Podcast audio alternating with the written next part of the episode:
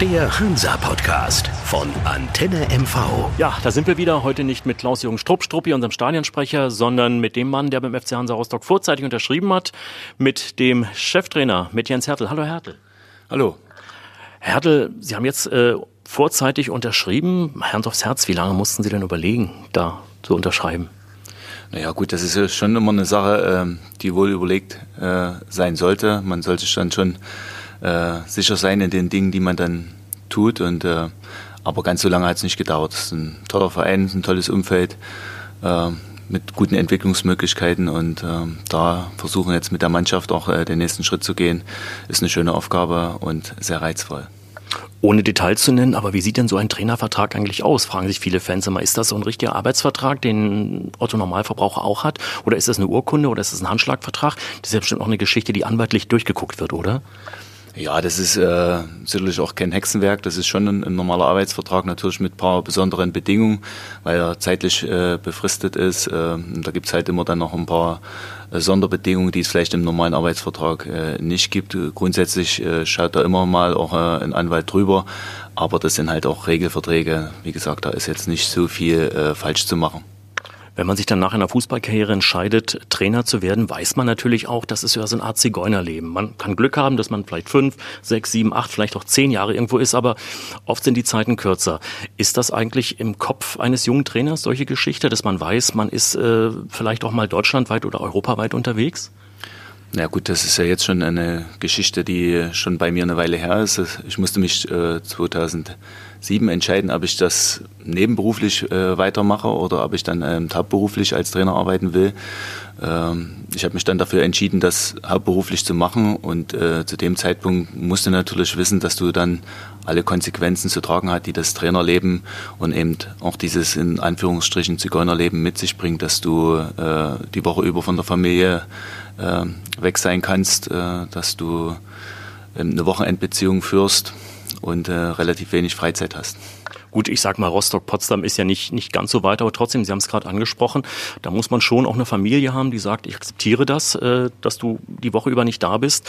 Äh, ist dann dann auch die Zeit, sage ich mal, die Sie mit Ihrer Familie haben, so Weihnachten oder Sommerpause, dann die Zeit, wo Sie vom Fußball komplett abschalten, wo Sie sagen, das ist meine Zeit, da bin ich dann auch nur für meine Familie da?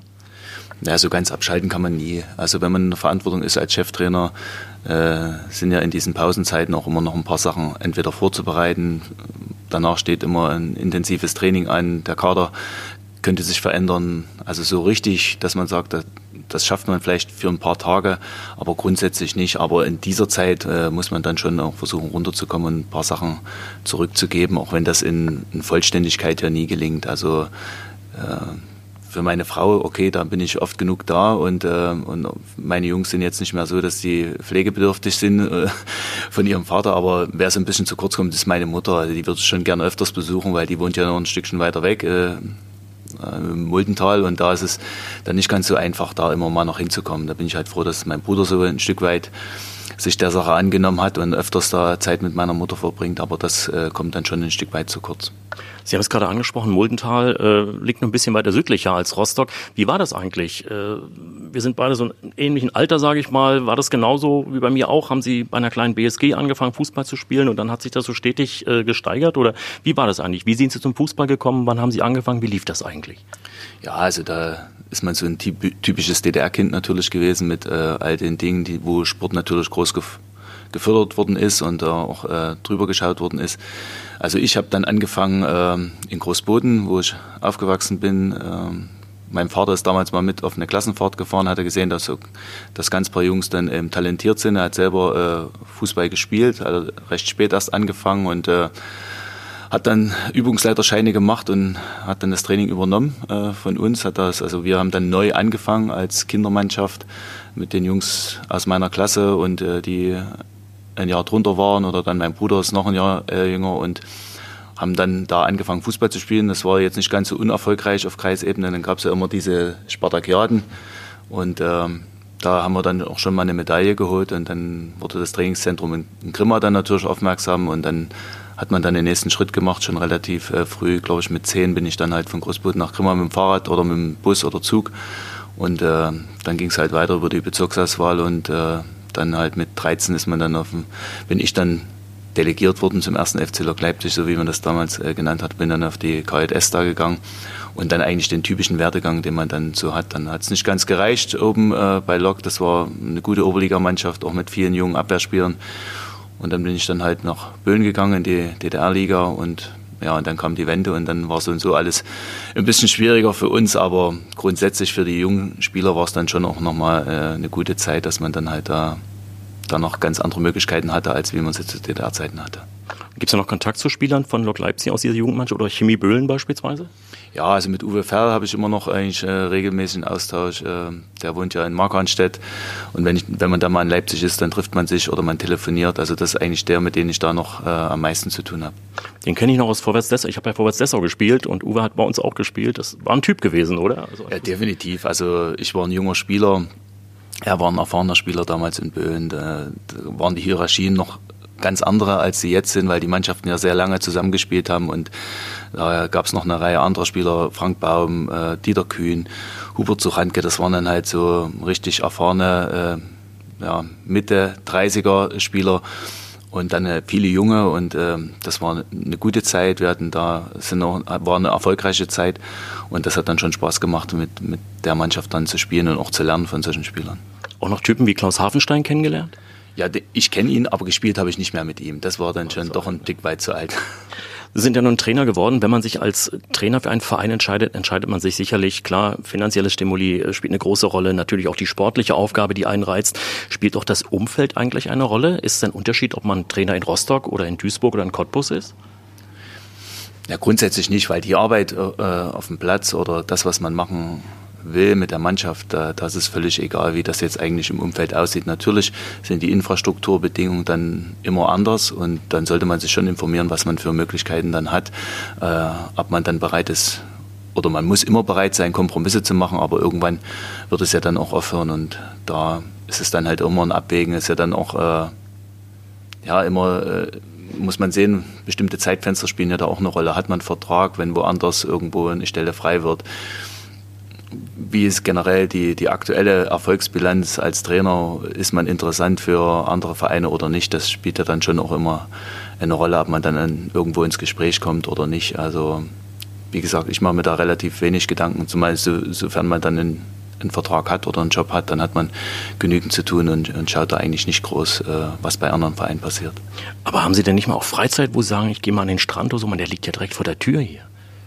Ja, da hilft mir dann meine Frau, wenn die am Wochenende hochkommt, die treibt mich dann schon immer mal raus und sagt, wir müssen auch mal spazieren gehen und äh, dann komme ich raus. Aber so jetzt für mich jetzt alleine, dass ich dann abends irgendwo äh, nochmal rausgehe oder da an den Strand gehe, ist mal eigentlich eher selten. Waren Sie als Kind, als Jugendlicher eigentlich jemand, der oft Ferienlager oder privat auch hier an der Ostsee war?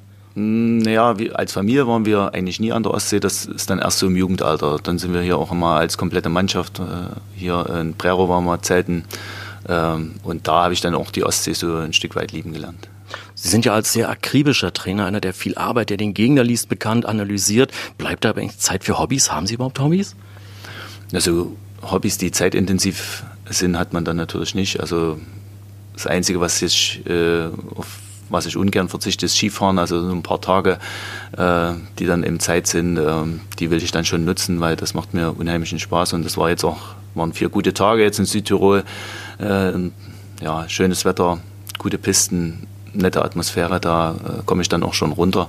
Aber so hat man dann eben, ja, spazieren gehen. So, das sind so Dinge, die ich dann halt schon auch regelmäßig mit meiner Frau mache, wenn ich zu Hause bin. An dem freien Tag, dann nutzen wir schon noch die Zeit rauszukommen und mal so ein bisschen durch den Wald zu gehen. Skifahren, schwarze Piste oder? Ja, eigentlich alles. Also zum Reinkommen dann auch mal eine blaue, eine rote, aber äh, ich habe auch keine Angst vor schwarzen Pisten. Sie haben die Jungs angesprochen. Ist da Fußballtalent vorhanden? Ist da der eine oder dabei, der vielleicht auch mal in Ihre Fußstapfen treten könnte? Ja, die haben beide gespielt. Äh, der Kleine spielt noch, der studiert jetzt in Jena, äh, spielt da bei Jena Zwetzen in der zweiten und der andere hat aufgehört. Also im, mit dem Fußball werden die immer kein Geld verdienen. Die müssen zusehen, dass sie ihr Studium gut absolvieren. Nun sind wir wenige Tage vor dem, vor dem Start der Restrückrunde, ist ja fast noch die ganze Rückrunde gegen Halle. Das ist schon ein sehr entscheidendes Spiel, oder? Das ist eine Mannschaft, die äh, oben mitspielt, die auch sicherlich äh, ambitioniert ist, in die zweite Liga aufzusteigen. Ist das vielleicht auch wieder so ein Gradmesser, wo man sagt, äh, obwohl es natürlich sehr eng ist in dieser Liga, wohin geht die Reise?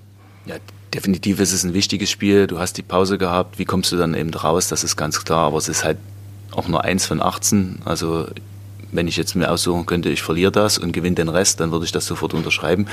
Äh, aber klar ist, äh, Halle hat dann hinten raus eine Phase gehabt, wo sie auch Probleme hatten, wo sie ein Stück weit äh, auch nicht mehr den Fußball gespielt haben, den sie am Anfang gespielt haben, wo sie aus meiner Sicht auch die stärkste Mannschaft waren und wir das ja auch mitbekommen haben am eigenen Leib dann in Halle, wo es für uns schon schwierig war, ähm, gerade auch nach vorn zu spielen und sie haben dann schon auch in der zweiten Halbzeit Druck gemacht, aber wenn wir dann halt mit Überzahl das Tor ein bisschen unglücklich bekommen, kurz vor Schluss. Aber all das, was wir jetzt auch schon von Ihnen gesehen und gelesen haben, geht, die, geht der Blick bei denen natürlich schon noch weit nach vorn und äh, zurück zu, den, zu dem, was sie stark gemacht hat. Also wir werden hier definitiv eine Mannschaft erleben, die ähm, Vollgas gibt, die physisch dann in einem, äh, auf einem guten Zustand ist und die versucht sofort wieder ähm, der, den Takt aufzunehmen, den sie dann jetzt hinten raus am Ende der Hinrunde ein Stück weit verloren haben. Kommen wir zu Ihrer eigenen Mannschaft. Wie zufrieden sind Sie mit der Vorbereitung? Also grundsätzlich schon äh, bin ich zufrieden. Also ich glaube, es ist besser, als wir sie im letzten Jahr im Winter hatten und auch im Sommer, wo es ein bisschen hier und da mal auch äh, in den Spielen unflüssig war. Jetzt haben wir natürlich noch zwei Spiele. Wir haben jetzt auch ein paar Verletzte, äh, Jungs, die auch wichtig sind. Jetzt Kai Bülow, Nikolas Nartey kommen nicht zurück. Dazu jetzt noch Corbinian Vollmann und Nick Omladic. Das sind ja schon auch Spieler, die, die da dann ein Stück weit fehlen. Aber bis jetzt haben wir es in den Testspielen dann trotzdem hinbekommen, äh, das ein Stück weit auch äh, zu kompensieren. Und jetzt sind wir natürlich gespannt auf die zwei Spiele am Freitag und am Sonnabend äh, und hoffen, dass wir da natürlich nochmal den, den nächsten Schritt auch gehen und dann bereit sind für Halle. Einen Namen haben Sie auch ins Spiel gebracht, Jon Verhoek, der die Fans so ein bisschen spaltet derzeit, wo Sie gesagt haben, Sie glauben an den, der kommt auch noch. Was macht Sie da so sicher? Weil gerade bei den Fans ist er sehr, sehr umstritten. Ja, sicher kann man nicht sein. Äh, das ist äh, ganz klar. Äh, man kann natürlich immer bloß sehen, wie sind jetzt die Voraussetzungen. Die sind jetzt ein Stück weit andere, weil er jetzt eine komplette Vorbereitung mitgemacht hat, dadurch eben physisch auch auf einem anderen Stand ist. Aber am Ende liegt es natürlich an John, da jetzt so diesen nächsten Schritt auch für sich zu machen. Und was für ihn natürlich wichtig wäre, halt endlich zu treffen, auch in einem Punktspiel, um da auch für sich ein bisschen eine, eine Sicherheit zu holen. Aber diese Grundausgangssituation rein physisch ist besser und damit natürlich kommt er auch in mehr Situationen, hat er auch im Training mehr Abschlüsse, ohne dass wir jetzt, das muss ich ja sagen, wir sind jetzt nicht auch gänzlich happy oder zufrieden, aber äh, es ist auf jeden Fall ein anderer John Verhoek, als das so im, im Herbst der Fall ist. Äh, was den Transfermarkt angeht, da ist relativ wenig Bewegung in, in den Drittligisten, habe ich festgestellt, in den Jahren zuvor. Beim FC Hansa Rostock, Sie haben einen Spieler abgegeben, haben einige verletzt. Ist da noch irgendwie mit irgendwas zu rechnen in diese Richtung? Ja, da kann immer was passieren. Das ist auch ganz normal. Alle wollen sich ein Stück weit verstärken. Es gibt, glaube ich, keinen Drittligist äh, seine guten Spieler ab. Äh, das heißt, äh, man guckt dann nach oben oder nach unten. Auch äh, gute Regionalligisten, die aufsteigen wollen, werden keine Spieler abgeben eher Mannschaften aus der zweiten Liga. Die Jungs gehen jetzt in die Vorbereitung. Jeder denkt da, dass er nochmal auch da irgendwo ein anderes Gesicht zeigen kann. Und dann wird es aber so sein, dass ähm, das nicht alle schaffen und dann kommt dann erst Bewegung in den Markt, wenn oben die Zweitligisten entscheiden, okay, oder den Jungs dann sagen, okay, hier bei uns bekommst du nicht mehr so viel Spielzeit, wir könnten dich jetzt auch abgeben und wenn die Jungs dann halt spielen wollen, dann wären natürlich die Drittligisten auch äh, wieder interessant und von der Seite ist das eigentlich immer so relativ normal, dass es da ein bisschen länger dauert und wir haben das ja in den letzten Jahren so gesehen, am, am Ende wird dann noch viel Bewegung reinkommen und das kann bei uns genauso sein.